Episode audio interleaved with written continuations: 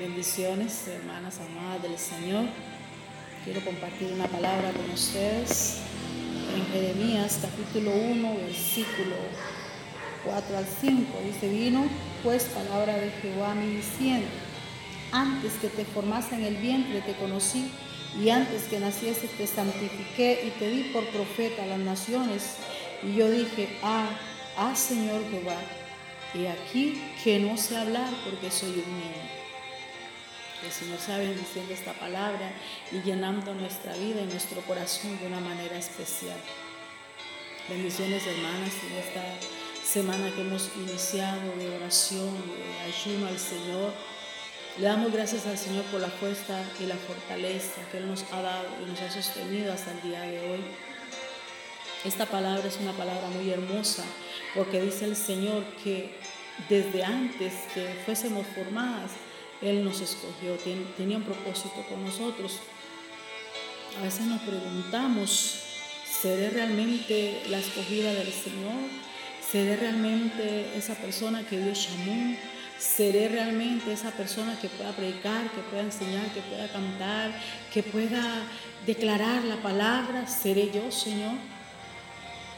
Y el Señor dice, sí, eres tú. Yo te escogí, hermanas amadas. Si estamos aquí es porque Dios nos escogió. Si tú estás ahí viendo este mensaje y aún estás en pie, firme, en victoria, es porque Dios tiene planes contigo, propósitos contigo. Qué hermoso es saber que desde antes que naciésemos, el Señor ya tenía un plan con nosotros. Qué hermoso es saber que desde antes que tú te formaras en el vientre de tu madre, ya el Señor tenía un plan contigo. Qué hermoso saber eso. Eso ministra nuestra mente y ministra nuestro corazón. A pesar de las circunstancias que vivimos, a pesar de las circunstancias que estamos pasando en estos momentos, porque no estábamos preparados. Yo pienso que nadie estaba preparado para esta situación que estamos viviendo. Pero a pesar de esas cosas, el Señor nos mantiene en pie. Es necesario muchas veces pasar por el desierto para que nuestro carácter sea formado. Es necesario pasar por el desierto para valorar realmente lo que somos en Dios. Es necesario pasar por el desierto para que nos volvamos a la presencia del Espíritu Santo y volver a llenar nuestro cántaro de esa fuente que sacia para vida eterna. Es necesario, hermanas, muchas veces pasar por estas situaciones para mirarnos y, y pensar realmente si estoy preparada, si realmente tengo las armas puestas para seguir peleando. ¿Qué falta en mi armadura? Somos escogidas, dice la palabra del Señor, que somos real sacerdocio, nación santa, pueblo adquirido por Dios para anunciar las virtudes de aquel que nos llamó de las tinieblas a su luz admirable. Qué hermoso. Dios te llamó, Dios te escogió y ahora te tiene aquí en pie y estás, estás en posición de guerra, estás en posición de guerra. No le permitas al enemigo acosarte, no le permitas al enemigo intimidarte.